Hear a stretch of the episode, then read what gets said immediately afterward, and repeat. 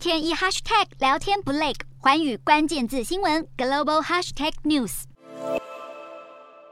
远警急急忙忙奔赴现场。六月德州炎热的气温让警车连在镜头前都显得模糊，而从空中俯瞰，一辆大卡车就停在三十五号洲际公路附近，周边满是警消车辆和救护车。因为警方在当地时间傍晚六点左右获报有人被困在路边的卡车里，没想到赶到现场打开后头的货柜，映入眼帘的竟然是四十多具遗体，还有奄奄一息的十六个人。三十五号洲际公路圣安东尼奥段是美墨边境的主要交通和商业路线。消防队长指出，被送医的十六人中有十二名成年人，四名儿童。据了解，当地正受到热浪侵袭，温度高达摄氏将近四十度。这么多人挤在没有空调的货柜里，悲惨情况让人不敢想象。圣安东尼奥市长面对惨剧，忍不住哽咽。在美墨边境偷运难民的人蛇，为求赚取更高利润，往往会往密闭的货车空间中拼命塞人进去，最后难民容易因为缺氧、高温乃至其他原因造成伤亡。